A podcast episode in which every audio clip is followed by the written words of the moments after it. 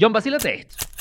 Me creerías si te digo que Venezuela tiene su propio Indiana Jones. ¿Te refieres que viene una película de John Snack? Pero me estoy refiriendo al doctor Charles Bruce Carías, que para solo ser como Indiana Jones le faltó pelear cara a cara con los... Pero te digo algo, a Harrison Ford le hubiera gustado ser como el doctor Charles. Porque tú dices eso, Juan, ¿cómo así? Con tan solo 12 años ya había encontrado el primer yacimiento arqueológico de Caracas. ¿Qué estabas haciendo tú a los 12 años? Yo a los 12 años estaba jugando pelotica de goma en antímano. Epa, pendiente, inscríbanse. Pero volvamos al cuento.